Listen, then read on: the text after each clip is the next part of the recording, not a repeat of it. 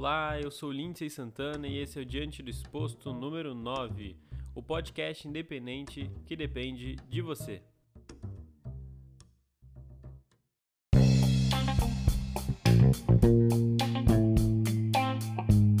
Puxe uma cadeira ou continue o que você está fazendo e seja muito bem-vindo e bem-vinda a mais um episódio do nosso compromisso semanal. O nosso podcast está em festa hoje, dia 15 de junho. O Diante Disposto completa dois meses de lançamento. Caramba, eu estou muito feliz por ter tido a oportunidade de começar esse projeto que eu já tinha em mente havia algum tempo, mas nunca tinha dado esse pontapé, né? Esse start. Eu agradeço a você, meu amigo, meu ouvinte, pois você vem me ajudando, mandando mensagens de apoio, compartilhando com seus amigos nas suas redes sociais, dando aquele feedback que eu sempre peço em todo episódio. Eu acho que gratidão é a palavra que melhor representa meu sentimento nesse momento. E só para não fugir do padrão, não esquece que a gente está no Instagram com arroba diante do exposto, em todas as outras redes sociais com o mesmo arroba. E o e-mail é diante do. Bora começar a pauta então.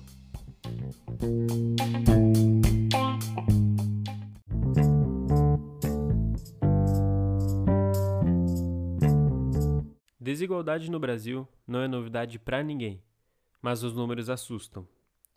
Segundo o estudo Desigualdades Sociais por Cor ou Raça no Brasil, do IBGE, a população de pretos e pardos equivale a 56,5% para os homens e 55% para as mulheres no nosso país. Eles são a maioria da nossa população, mas ainda assim vivem marginalizados. Na teoria, a gente sabe que muitas pessoas não concordam com racismo, mas na prática não funciona muito bem assim. Um estudo feito pela Oxfam Brasil, juntamente com a Datafolha, chamado Nós e a Desigualdade, quis saber a percepção que os brasileiros têm sobre as desigualdades no nosso país. 88% das pessoas que foram entrevistadas disseram que acham que fazem parte da parte mais pobre da população, da metade mais pobre. E 10% acreditam que, para se estar entre os mais ricos, é necessário ter uma renda mensal acima de 20 mil reais. Mas a realidade é bem diferente quanto a isso. Para se estar nessa parcela da população que melhor ganha no Brasil, não é necessário ter uma renda mensal acima de 20 mil reais, mas sim acima de três salários mínimos. Se você ganha três salários mínimos, não significa que você seja rico, significa que você faz parte da parcela da população que melhor recebe no país. Mas dentro dessa parcela da população que melhor recebe no país, também existe uma desigualdade muito grande, pois a renda dessas pessoas varia de três salários mínimos até 320 salários mínimos por pessoa. Segundo o um relatório feito pela Organização das Nações Unidas, a ONU, o Brasil é o sétimo país com maior índice de desigualdade no mundo inteiro, ficando apenas atrás de países africanos. O levantamento tem como base o coeficiente Gini, que mede a desigualdade e a distribuição de renda. Segundo o PNUD, que é o programa responsável por fazer esse levantamento, que é o Programa das Nações Unidas para o Desenvolvimento, para esse indicador, 0 representa igualdade absoluta e 100 representa desigualdade absoluta. A lista dos países mais desiguais do mundo são, em primeiro lugar, a África do Sul, com a pontuação de 63, em seguida, Namíbia, Zâmbia, República Centro-Africana, Lesoto, em sexto lugar, Moçambique e em sétimo lugar o Brasil, com uma pontuação de 53,3. Na outra ponta, com o índice Gini de 25, a Ucrânia é o país com menor índice de desigualdade entre a sua população. A desigualdade brasileira não se resume somente ao abismo financeiro que existe entre ricos e pobres. Dá para pôr na conta também o quão difícil pode ser o acesso a tratamentos de saúde de qualidade, a dificuldade de encontrar um bom lugar para morar com um preço acessível, o quão arborizado é a região em que se vive, a expectativa de vida, a mortalidade infantil, o desafio de encontrar um bom emprego perto de casa, os obstáculos para se consumir qualquer tipo de cultura, tudo, tudo isso é desigualdade. Para vivermos em uma sociedade desigual, são necessários vários fatores, mas sempre a educação vai estar envolvida nisso. Apesar de ocupar o posto de sétimo país mais desigual do mundo, o Brasil tem um IDH, que é o Índice de Desenvolvimento Humano, considerado alto. Medido anualmente, o IDH ele vai de 0 a 1. Então, quanto maior o número, mais desenvolvido o país é. No ano de 2018, o Brasil alcançou o IDH de 0,761, com uma pequena melhora de 0,001 em relação ao ano anterior. Mas mesmo com essa melhora, caiu da 79ª posição para a 78ª no ranking mundial. O PNUD ele fez um IDH um pouco diferente. Ele fez um IDH ajustado às desigualdades porque o IDH em formato normal mascara as desigualdades no Brasil, e por isso a ONU criou esse índice que cruza os dados de outras pesquisas para ajustar o resultado. E com esse novo IDH, nesse novo formato, o Brasil ficou com um índice de 0,574 e saiu da 78ª posição para a centésima segunda posição. E na América do Sul, o Brasil foi o segundo país que mais perdeu no IDH devido ao ajuste realizado pelas desigualdades, ficando atrás apenas do Paraguai.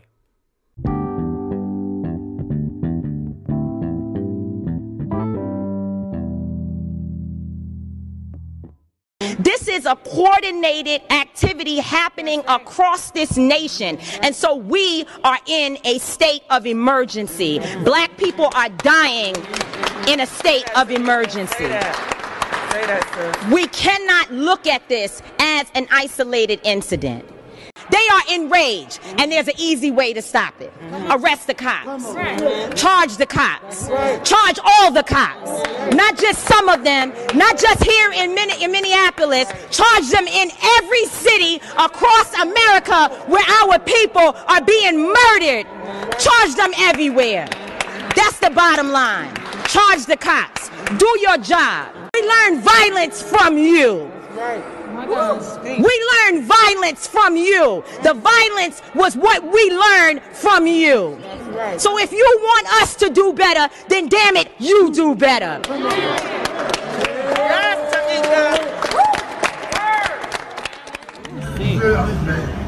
Please, please, please, I can't breathe. Please, man, please, somebody help me. Ah, ah. 8 minutos e 46 segundos. Foi o tempo que George Floyd foi asfixiado pelo policial americano Derek Chauvin.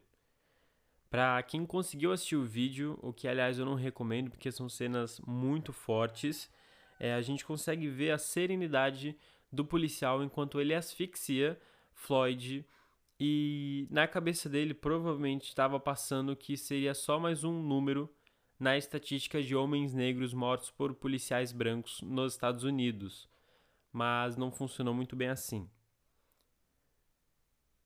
Após a morte de George Floyd, protestos se iniciaram nos 50 estados americanos e em muitos países ao redor do mundo, como em Londres, na França, Itália, África do Sul, Alemanha, aqui mesmo no Brasil e em vários outros.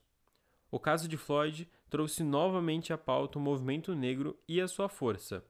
Segundo Guga Chakra, correspondente da Globo News em Nova York, a última vez que houve um movimento de tamanha proporção ao redor do mundo e de forma simultânea foi nos anos 60, com a morte de Martin Luther King Jr. As palavras I Can Breathe lembram um episódio ocorrido com Eric Garner, um negro que morreu ao ser preso em 2014 em Nova York. Garner repetiu: Não consigo respirar 11 vezes antes de ser morto enquanto o policial branco aplicava uma chave de estrangulamento nele. I Can Breathe se tornou o grito de guerra para os manifestantes americanos e ao redor do mundo.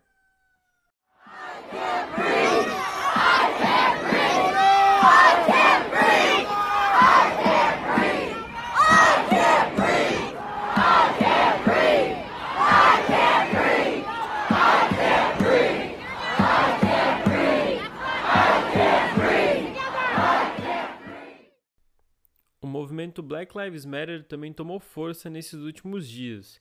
Milhares de manifestantes ao redor do mundo inteiro carregavam placas com os dizeres e a rua em Washington, na capital dos Estados Unidos, que leva à Casa Branca, foi pintada em letras gigantes e amarelas por funcionários públicos e ativistas com a frase Black Lives Matter.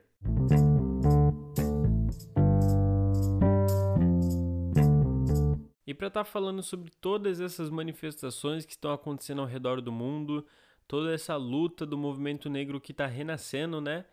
E não devia sair de pauta, todo mundo aqui do podcast concorda com isso.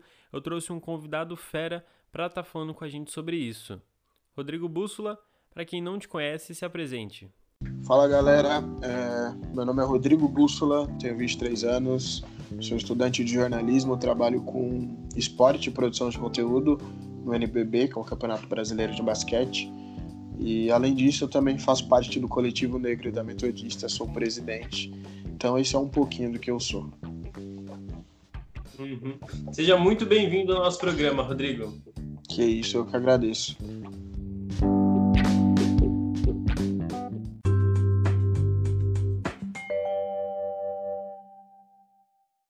E, Rodrigo, muita gente diz que não é racista, que não apoia esse tipo, esse tipo de atitude, né? Mas, a, às vezes, algumas pessoas vão só até a página 2. Como que se faz para se tornar um antirracista? Alguém que realmente não tem essas práticas? Qual é o primeiro passo a se tomar? Cara, acredito que o primeiro passo é o que está sendo dado agora. Que a galera se posiciona contra, a gente está vendo muito desse movimento nas redes sociais.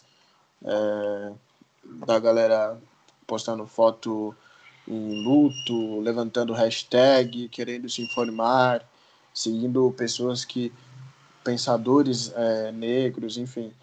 Mas eu acho que não pode ficar aí. Acho que esse é o grande ponto, né? É que a, que a discussão que se tem hoje teve um grande boom pelos protestos nos Estados Unidos. Acho que, como sempre, nós, como um, um país de um país colonizado, né, a gente se deixa muito influenciar por, por coisas externas. E hoje o nosso, o nosso norte é a América, que é o, a gente pode dizer que é o paraíso capitalista, né? Então, mais uma vez, a gente deixou se influenciar por lá. É... E esses protestos chegaram aqui, chegaram muito fortes, a, a galera começou a se posicionar.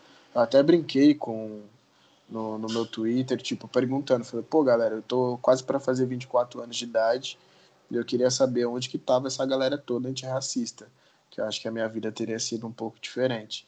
Mas esse primeiro passo já é muito importante. Só que tem que continuar, né? Então, é, é a questão agora da ação.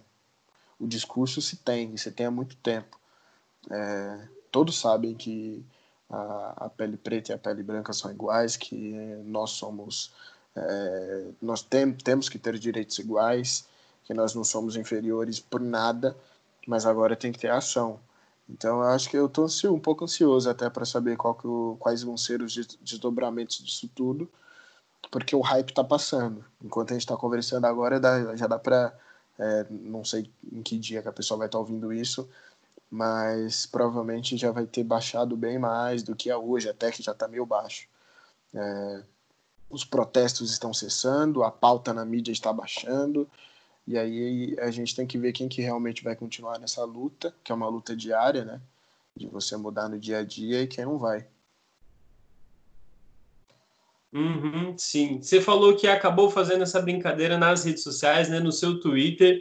E para o pessoal que não, que não pode estar presencialmente nessas manifestações, é, a forma de se manifestar nas redes sociais, o que, que pode se fazer? Tipo, é uma nova forma de manifestação?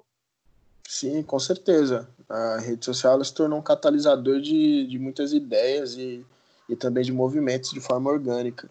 Se a gente olhar para trás em 2013, ali nos protestos é, pela condução, que acabou englobando diversas outras pautas, é um pouco do que aconteceu agora também, né? Começou com, uma, com protestos em prol da ditadura, em prol da ditadura não, em prol, é, é, em prol da democracia, contra a ditadura, aliás. É, depois vieram essa onda de protestos também é, contra o racismo, como eu disse, muito influenciado pelo que aconteceu nos Estados Unidos. É, mas é, essa questão de essa questão toda começou nas redes sociais, se a gente for ver. É, se a gente olhar agora para um exemplo recente, que é desses protestos em prol da democracia, eles começaram a ser organizados, a ser organizados dentro da rede social. Então, marca um evento no Facebook, troca uma ideia com a galera no Twitter, sobe uma hashtag, e quando você vai ver, isso já foi para é, as ruas. E isso acontece desde sempre, desde o do, do momento que as redes sociais fizeram parte da nossa vida.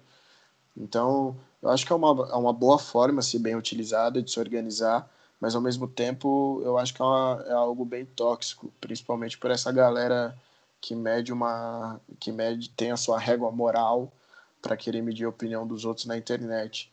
É, ao mesmo tempo que a gente tem opiniões muito fortes e, e, que, e pesadas que machucam o outro, é, a gente também tem opiniões que de galera que se coloca e influencia outras pessoas, né? Essa questão de você colocar o seu pensamento também é, em alguns espaços, e a rede social é um, é um deles, é muito importante porque também você consegue influenciar outras pessoas, mostrar o seu pensamento. Eu acho que o perigo é só quando a gente começa é, a beirar é, a essas ideias que a gente começa a colocar, esses pensamentos que a gente coloca, começam a beirar contra a democracia, contra outras pessoas, contra minorias, aí que eu acho que mora o perigo. Mas as redes sociais, eu, sendo bem usada, é um ótimo instrumento para organização e para lutar por diversas pautas. A gente, se a gente for analisar desde 2012, até um pouco mais além de 2011, 12, 13, 14, com aquele negócio da Copa também, não vai ter Copa. E agora, com essa onda de protestos que a gente está tendo, é, já dá para ver que as redes sociais elas se tornou meio que um mote do, do que a gente vai seguir. É, o Trend Topics do Twitter é, é, mais ou menos isso hoje, né? Tipo, qual que é o assunto de hoje? O que, que eu vou defender hoje? O que, que eu vou falar hoje? E conversando com alguns amigos, a gente trocando uma ideia, falando sobre a questão dessas manifestações que estão havendo, tanto as manifestações pró-democracia, as manifestações antirracistas, né? Um deles até comentou que não achava interessante é, se mesclar esse, esses dois movimentos, porque acaba, acabava perdendo a visibilidade que o movimento negro deveria estar tendo. O, que o pessoal estava misturando as coisas quando achava, ah, não, manifesta, manifestação antifascista e antirracista é tudo a mesma coisa. Mas não seria uma luta contra um governo que trata como minoria? Pode-se dizer que é que as duas lutas, as du os dois tipos de manifestações, eles podem ser, feitas podem ser feitas juntos? Cara, eu acho que não só podem, como devem ser feitos juntos. É, tem um, um, uma grande questão na sociedade, principalmente para pessoas brancas, de racializar algumas questões. Então, quando você fala que você é a favor da democracia, que você se coloca contra o, atual governo, no caso é do, do Bolsonaro, você não está se colocando não é, só contra o, o, plano de governo dele ditatorial e autoritário. Você está se colocando também contra um governo racista, contra um governo genocida, contra um, um governo que, que quer o extermínio da educação brasileira. É, você está se colocando contra, é, contra tudo isso. E então a, a, luta também faz parte. E sobre a questão do, do, dos protestos contra o racismo, eu acho que é extremamente importante, porque é, olhando para esse contexto inteiro dos protestos que estão acontecendo é, em prol da democracia, contra o racismo e tudo mais, está interligado.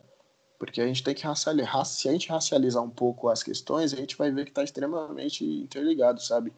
A, a população pobre, por exemplo, luta também por, por seus direitos, por uma maior intervenção do Estado para que possa é, é, dar os direitos que lhes são necessários, grande parte é negra, se a gente for ver. a, é, é mais difícil também, por exemplo, se a gente for analisar, para na questão de minorias, de direito da, das mulheres, por exemplo, que o governo, a gente pode ver pelo Bolsonaro como ele é, é, machista pra caramba, mas a gente vê também que quem sofre mais com, com essas é, com essas sequelas que, que tem desse governo e, e também da sociedade são mulheres negras dentro do movimento. Então, se a gente racializar um pouco as questões, a gente vai ver que está extremamente ligado. Qualquer causa que seja em prol da democracia, que seja em prol de minorias, a gente vai ver que está extremamente ligado, porque da mesma forma que a gente é maioria é, no Brasil, somos mais de, mais de 50%, a gente é maioria em vários espaços. A gente é maioria é, nas prisões, a gente é a maioria entre os casos de, de assassinato da população jovem, é, a gente é, é a maioria no, nos casos de, de mulheres que sofrem abuso, é, é a maioria na, no caso de, de mulheres que vêm a falecer por causa de um aborto mal feito, é, é maioria. A, a, pele negra, ela meio que distingue um pouco do que, é, da, do que você pode ser em comparação à, à, pele branca. Então, tem que ser discutido porque está tudo no entorno ali. Se você está falando de democracia, você está falando de, de direito, direitos iguais para todos, então, é, se a gente pode dizer assim. E, e como não falar de, de democracia e deixar de lado a questão da desigualdade social e do racismo? Acho que está extremamente interligado. Acho que a galera tem que, tem que meio que se ligar nisso, entender que esses dois pontos eles não andam é, lado a lado, vamos dizer assim, um do lado do outro, mas eles são só.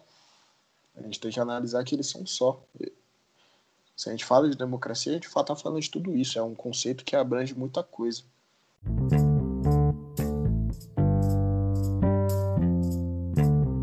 Você falou sobre toda essa questão dos movimentos, né? Que a gente entrou nesse assunto e como que eu, sendo branco, posso é, apoiar o movimento negro. O que que um branco pode estar fazendo? Primeiro é deixar o orgulho de lado, porque além da, dessas movimentações que a gente está vendo hoje, como já já disse antes nas redes sociais, é, tem que ter ação. E para ter ação, você tem que mudar muitas coisas dentro de você. Então, prime primeira coisa, deixar o orgulho de lado. E isso se enquadra para qualquer outro tipo de luta, saca? Se você for conversar com uma com uma pessoa que luta contra a gordofobia, por exemplo, e ela vai te apontar coisas que para você talvez não faça sentido e vai doer. E você vai ter que fazer o quê? Deixar o orgulho de lado, escutar. A mesma coisa com o racismo.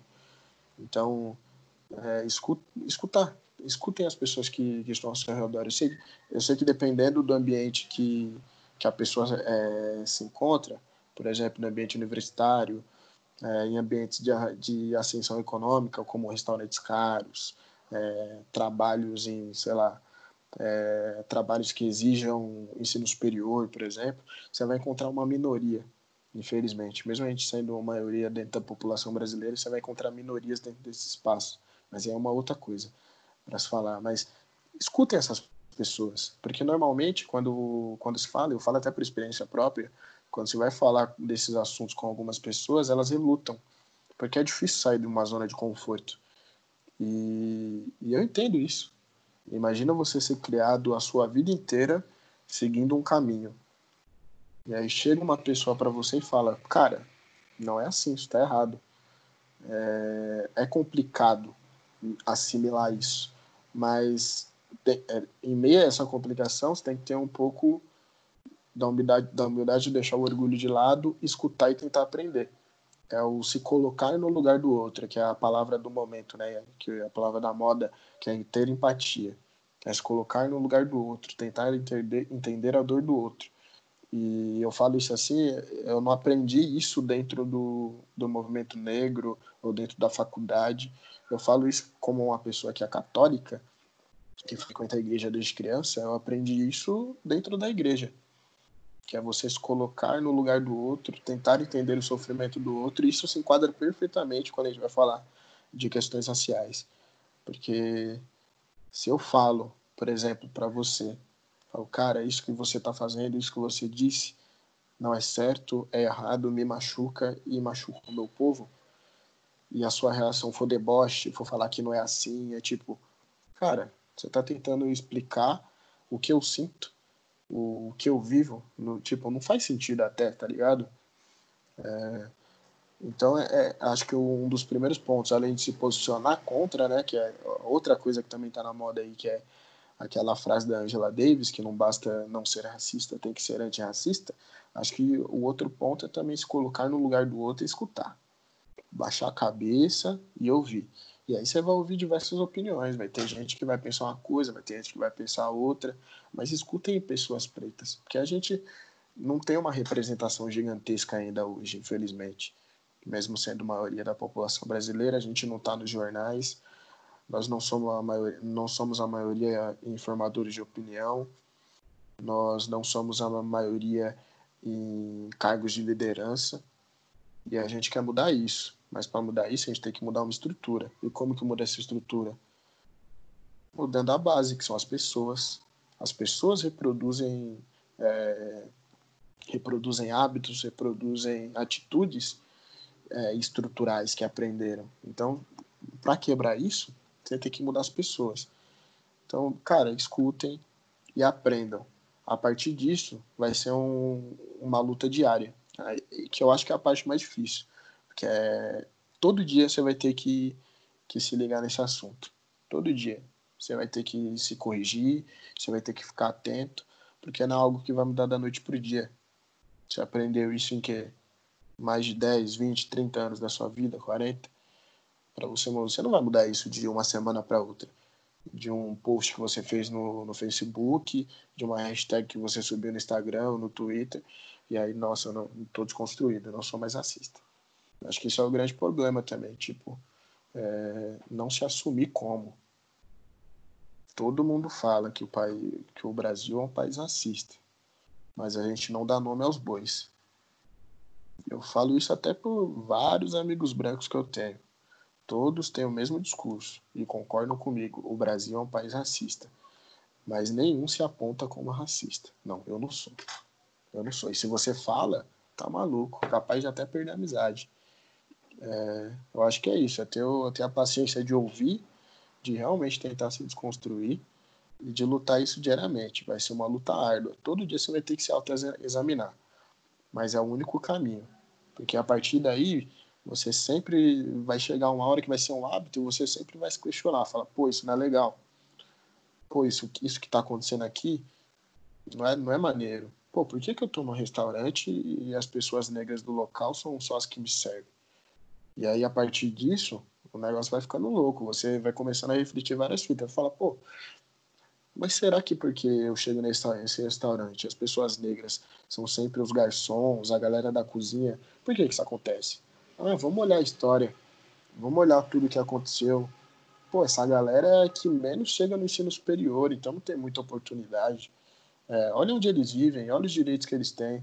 Então, a partir disso, você vai gerando reflexão também. A partir desse, dessa reflexão, você gera mudança. Então, é um efeito dominó. A partir do momento que você vai mudando ali a base, é um efeito dominó que a cada dia vai mudando mais a estrutura. Um exemplo claro sim, disso. É, um exemplo claro disso, política de cotas. É uma, é uma política que eu acho que, que deveria ser abolida. Não me entendam mal, eu amo que, é, que ela exista agora, que é extremamente necessária e eu quero que continue, é, porque é uma dívida histórica que tem com a gente, e eu sou bolsista, mas é algo que eu não queria que existisse. Porque isso, querendo ou não, é muito um dogma do pessoal de direita, né, que fala disso, conservador, que é um atestado de que a gente não consegue. Não é que a gente não consegue, é que a gente precisa dessa ajuda por todo o atraso que a gente teve. Como que eu vou competir com, com o mesmo cara, que tem o, livros a riveria para poder ler, tem um apoio, tem uma família presente, que é bom se dizer isso que muitos não têm, que tem um incentivo para estudar, tem uma boa escola, chega na escola, a cadeira tá de boa, tá bonitinha. Como que vai competir? Então, é, é tudo essas questões, saca?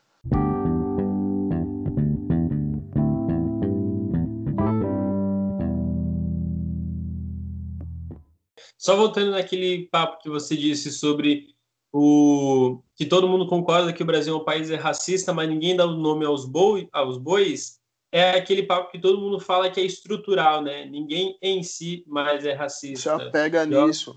Se apega joga nisso. culpa no estruturalismo, né? Que, que diz. É, é, é, é, estrutural. Isso eu concordo. Ó. Da hora para vocês. Mas quem, quem faz parte da estrutura? Somos nós. Somos Exatamente. Nós. Então, tipo, mano, faça essa reflexão, tá ligado? Faça essa reflexão. Olhe para seus antepassados. Olhe para seus antepassados. Hoje eu tô dentro do cenário universitário. Faço parte da, do coletivo Negro da Metodista. A gente discute essas coisas também. É, eu estudo jornalismo lá. A minha classe é majoritariamente branca, e se você for olhar para o sobrenome geral, você vai encontrar sobrenomes europeus. Tá ligado? Você vai encontrar a descendência italiana, espanhola, portuguesa, alemã, uma pá de fita. Essa galera, ela não conhece nem a própria história, tá ligado? E eles têm essa oportunidade, que é um bagulho que a gente não tem.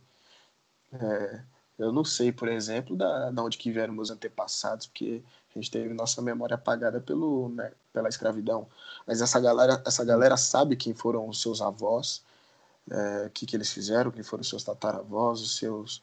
Enfim. É, só que não, não se faz essa reflexão hoje, saca? Eu acho que mais que tudo hoje eles deviam lutar contra toda essa história de preconceito que os, os seus parentes, os, seu, os seus iguais fizeram com outro povo e não se questionam, sabe? No máximo é tipo, mano, o Brasil é racista mesmo, a gente tem que lutar contra isso. Beleza, mas como? E você? Se eu falar que você é racista, você vai aceitar? Talvez você seja uma vez ou outra e tudo mais, mas você vai aceitar? Porque se a gente está falando que é estrutural, quer dizer que todos somos. Mas você realmente, você realmente se assume como, como isso? Ou você só fala isso quando, sei lá, quando é alguma discussão que eu vejo muito isso com a galera progressista. Em alguma discussão que é sobre esse assunto, aí fala, pô, eu não vou falar disso porque é meu lugar de fala, não é meu lugar de fala e não sei o quê. E ali meio que se coloca na defensiva, tipo, pô, não fale, não fale e fala ao mesmo tempo que é racista e tudo mais, mas só nesses momentos. Agora, no dia a dia, para mudar isso, sabe, não, não rola. É a mesma, mesma fita para mim, tipo, eu sou homem todos os dias da minha vida eu vou ter que desconstruir um bagulho que eu aprendi, que é, que é o machismo. E isso é algo que, mano, todo, todo dia a gente vai ter que lutar. Todo dia. E eu tô lutando, mas eu assumo que eu sou. É... Agora, para mim, um grande problema é a galera não assumir. Pô, vocês são. Vocês são, mano. Só, é... Numa sociedade estruturalmente racista, só por você ser branco, você já vai, em alguns momentos da sua vida, de forma até inconsciente, você vai ser racista. Porque a estrutura ela é montada para meio que subjugar um povo. E aí, quando você vai percebendo isso, é muito louco. Uhum, sim, ter, ter essa reflexão, né? Olhar, olhar fora de, da caixinha, exatamente. Exato, né? exato, mano. Exato. É difícil, às vezes, bem difícil. Eu, eu, falo, eu falava isso muito com o pessoal da faculdade, saca? Eu falava, mano, eu vivo em dois mundos. Eu vivo em um mundo que eu vou pra facu, na zona nobre da cidade, que eu, como estudo na Beto aqui no Ruxi Ramos, em São Bernardo. Mas eu também vivo no mundo que eu cresci no bairro do Feazópolis, a comunidade Sim. de São Bernardo do Campo, saca? É, eu vivo num mundo que que minha infância era correr na rua, soltar pipa, que a maioria dos meus amigos é, não estão na faculdade, os amigos que cresci na escola, né? Não os que eu levo até hoje, graças a Deus muitos conseguiram. Mas a galera que eu cresci na escola, grande parte já é mãe, já é pai, é, tá em subemprego, não conseguiu chegar na universidade. Muitos, muitos que eu conheço já foram para a vida do crime. Tem gente presa, gente que está solta, mas está envolvida. Eu vim dessa realidade. Aí eu chego na faculdade, é outra fita. Eu lembro que meu primeiro dia de aula, eu pensei que eu tava Pensei que eu tava, tipo, no primeiro dia de aula do ensino médio em alguma escola particular, tá ligado? Falei, ah, mano, que, que mundo que é esse que eu não conheço? Galera bonitinha, o, o, pai, o pai vai buscar quando termina, quando termina a aula. era outro tipo de, de ambientes que frequentava. E aí foi meio que até um, um, uma fita que eu, que eu discuti internamente. Mas é muito louco a gente pensar isso, saca? E a galera não se liga que existe outro lado. Não se liga. Eu lembro, eu lembro muito bem, no semestre passado eu fiz um trabalho que foi sobre funk. E uma das coisas que a gente tinha que fazer era um infográfico de um baile funk. A gente escolheu Paraisópolis, baile da 17. Demorou, colamos lá. E eu não vou falar o nome porque é zoado expor, mas uma colega minha de trabalho. Branca, vocês chegaram aí lá no, no baile sim, da 17? Sim, a gente foi no baile. Uma colega minha do. Uma amiga. Colega não, amiga. Uma amiga minha do, do meu grupo foi comigo para esse rolê, tá ligado? Pra gente conversar com o morador, ficar lá no bairro, observar bem, pegar os bagulhos pra gente poder fazer um infográfico é, de lá. Aí demorou, mas, mano, a gente chegou lá, passou pelo Morumbi, né? Aí chegou, Sim. mó quebrada. Subimos, tá, estacionamos o carro, eu saí do carro natural. Falei, pô, cresci em comunidade. Daqui para mim não é tão diferente. É, a menina, é, ela tava com o namorado dela, que é meu parceiro. A menina tava travada dentro do carro, tremendo. Tipo, por causa que era um ambiente que nunca, nunca viu. Era algo novo, tá ligado? Então ficou até com medo ali, tá ligado? E para mim, eu estranhei geral aquilo ali. Eu falei, mano, como assim, velho? Tipo, é, é uma realidade que tá do seu lado. A maioria dos brasileiros vive, vive em favelas, vive em comunidades, tá ligado? A mesma coisa quando eu fazendo esse mesmo trabalho, é, foi eu e uma galera pra Itaquera. A gente chegou lá, tinha a rua que não tinha nem asfalto, mano. Isso não é uma realidade que muita gente está acostumada. E, e não está acostumada porque fecha os olhos. Porque é, é, da hora, eu tô dentro da minha casa, meu computadorzinho, é, meu pai e minha mãe pagando minha faculdade, eu tô indo nos rolês da hora, esquece a outra galera que tá ali, saca? Então, é meio que sair dessa bolha, igual você tinha falado, sair um pouco né, dessa bolha e entender que o Brasil, por ser um país continental, ele tem muitas realidades. E a gente tem que lutar para melhorar a vida de todo mundo, não só a nossa. Sim, exato. Já emendando na próxima pergunta, a gente estava falando sobre, sobre essa questão. Você ainda comentou sobre essa sua amiga que ficou toda travada quando chegou lá, lá na comunidade, lá na periferia. E eu, sendo branco, é óbvio que eu tenho privilégios, né? Mas o que, que são esses privilégios? Porque eu vivo isso, então eu não consigo enxergar. Para quem está ouvindo a gente, para branco que esteja ouvindo a gente, como que eu reconheço esse privilégio branco que eu tenho? Ixi, parça, tem vários. Tem vários, tem vários mesmo. Acho que o, o primordial é ser visto como mais humano. É, acho que esse é o principal. Que é ele, ele é meio que um mote para os outros. por exemplo, por exemplo, é,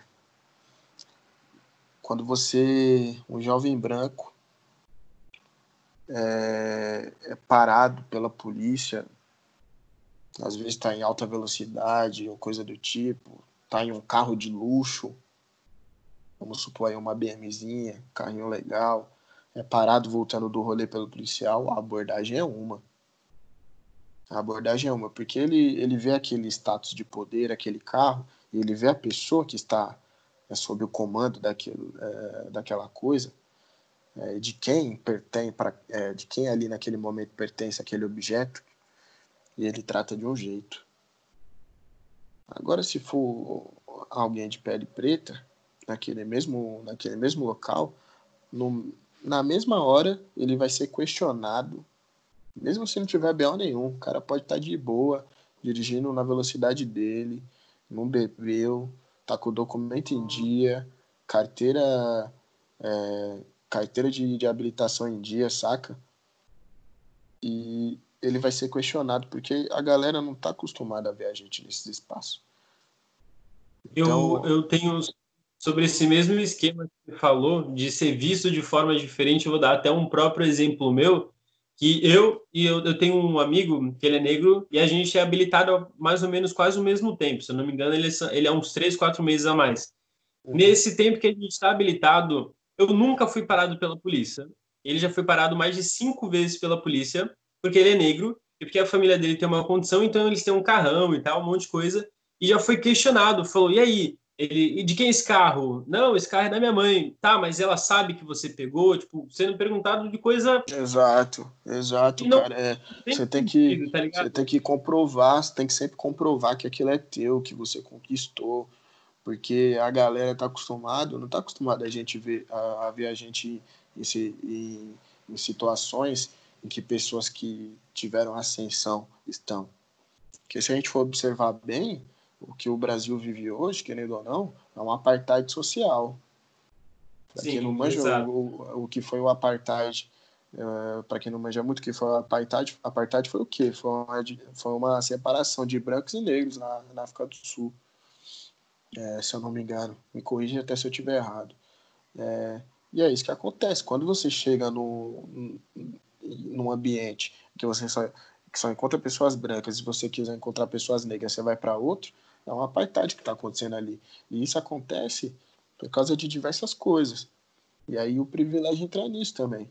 O privilégio entra em você não ser questionado a todo instante, em você não precisar ser sempre melhor que sempre o melhor, o melhor de tudo do que você se propõe a fazer.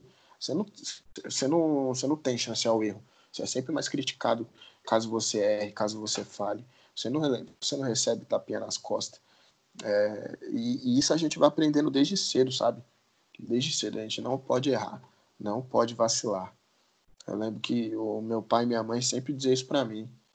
Sempre dizia, gente, vocês, vocês não podem vacilar, você, você tem que ser o melhor. Se você for fazer uma coisa, você faça uma vez e faça bem. Você tem que ser o melhor. Porque a gente, porque a gente não tem o, a oportunidade de, às vezes, errar. Porque, a gente sabe que é visto de outra maneira. Biologicamente, é, filosoficamente, já foi comprovado que todos nós somos iguais.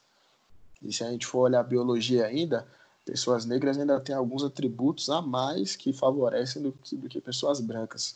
A gente pode dizer até que é um, em alguns atributos é superior, como a questão da, da pele, tudo, um envelhecimento, força física, enfim. É... Hum.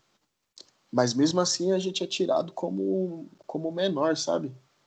Só por causa da cor, tipo, eu, me, me vem muito à mente, por um exemplo claro assim, que aconteceu, que o Jonga retrata até na música dele, nesse novo álbum, esqueci o nome da música, mano. Esqueci, mas que ele relata o enquadro que ele, to, que ele tomou. Que ele comprou uma Porsche Panamera, um carro de luxo, e tomou enquadro. E aí ele foi o quê? Questionado, esse carro é teu? Como que o neguinho assim conseguiu um carro desse?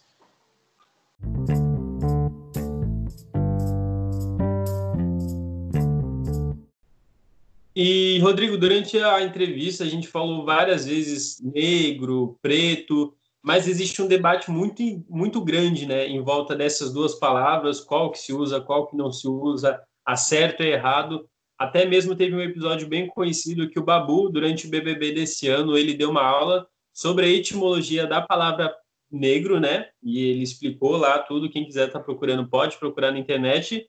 Mas qual seria o certo? negro, preto, fica essa dúvida que até mesmo eu tenho sobre, sobre como me referir.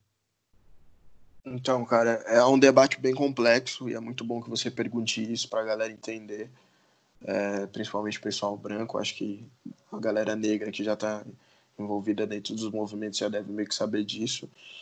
Mas existem pessoas que preferem não ser chamadas de negras pelo, pelo peso que a, que a palavra carrega e que foi colocada sobre ela, que é algo extremamente pe, é, pejorativo. E aí vai aquela explicação do Babu, é, outras explicações que já apareceram na, nas redes sociais também, de que isso sempre está é, atrelado a um sentido negativo.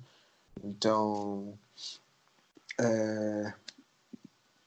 E tem também a, a outra parte que, que a, a, o movimento resignificou a palavra o que, que seria resignificar?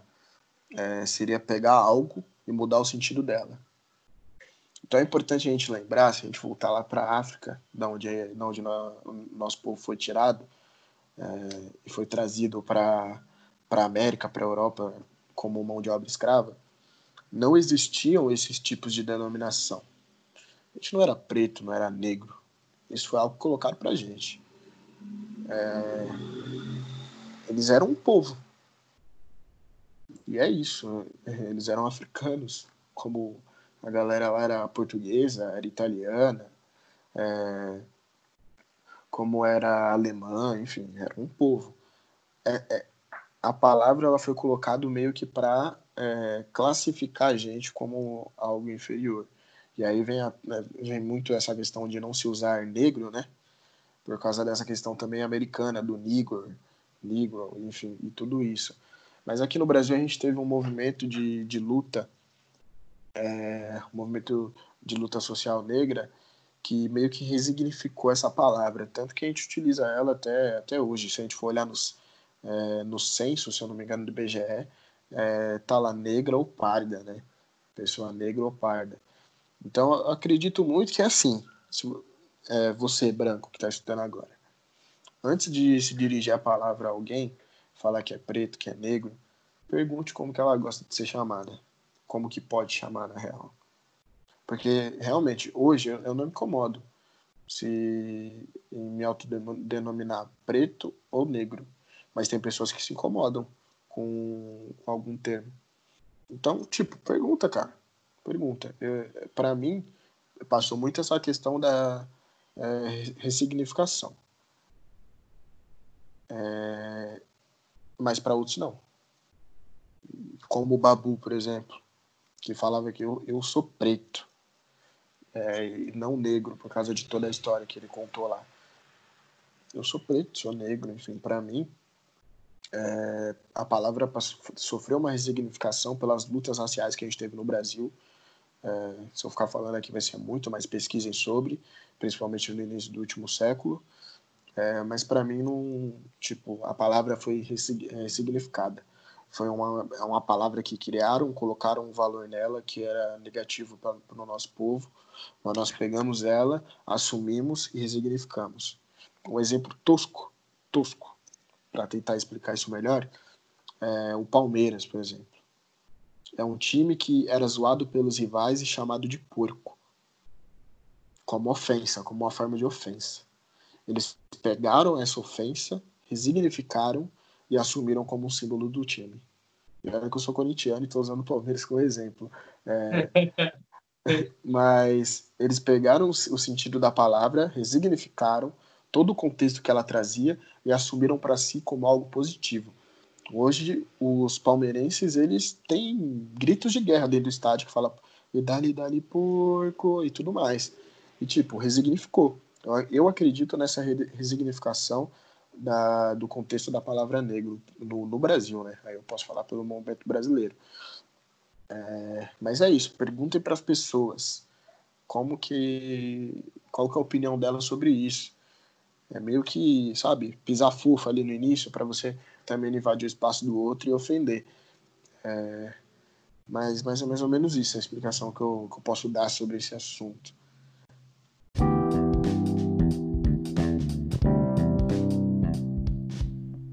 Certo, e depois dessa aula toda que você deu aqui para gente, algo que foi realmente muito construtivo, e desconstrutiva ao mesmo tempo, né? Que a gente teve esse momento de reflexão para se desconstruir e construir novamente com depois de tudo isso que você falou.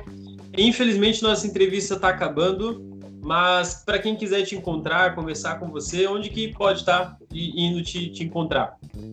Boa, é, cara, minha, tem minhas redes sociais, quiser me seguir no Twitter, no, no Instagram também.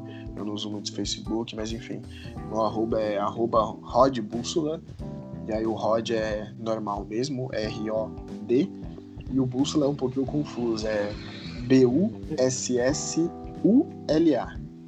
Rod Bússola, se quiserem me seguir, enfim, é, no Instagram e no Twitter, mas tem também o Instagram do coletivo, é, do coletivo do, do qual faço parte, que é o da Metodista, é o coletivo Afrometô.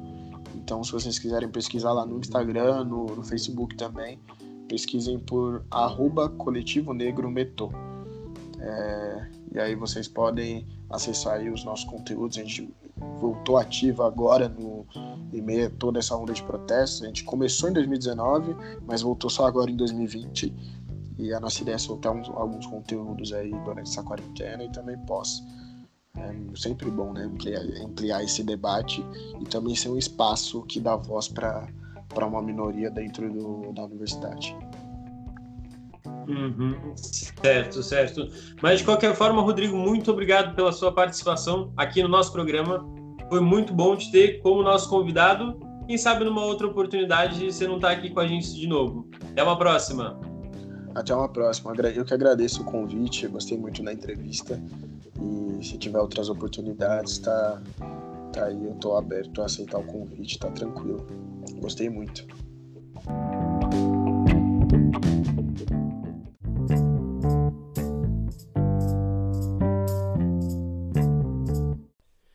Foi incrível essa conversa que eu tive com o Rodrigo. Não foi. nem chegou a ser uma entrevista, né? Teve mais cara de ser uma aula. De tanto que ele falou, tanta coisa construtiva, que realmente foi muito, muito legal. Para você que gostou desse episódio, pode. Para você que gostou desse episódio, compartilhe nas suas redes sociais com seus amigos, manda no grupo do WhatsApp, no grupo do trabalho, qualquer grupo que você tiver. Não esquece, se quiser dar um comentário, fazer um feedback ou qualquer outra coisa, só mandar uma mensagem, mandar um oi. Nosso Instagram é diante do exposto e as demais redes sociais também. E o e-mail é diante do exposto.pod@gmail.com. Eu sou Lindsay Santana e esse foi o Diante do Exposto número 9. Até semana que vem. Abraços!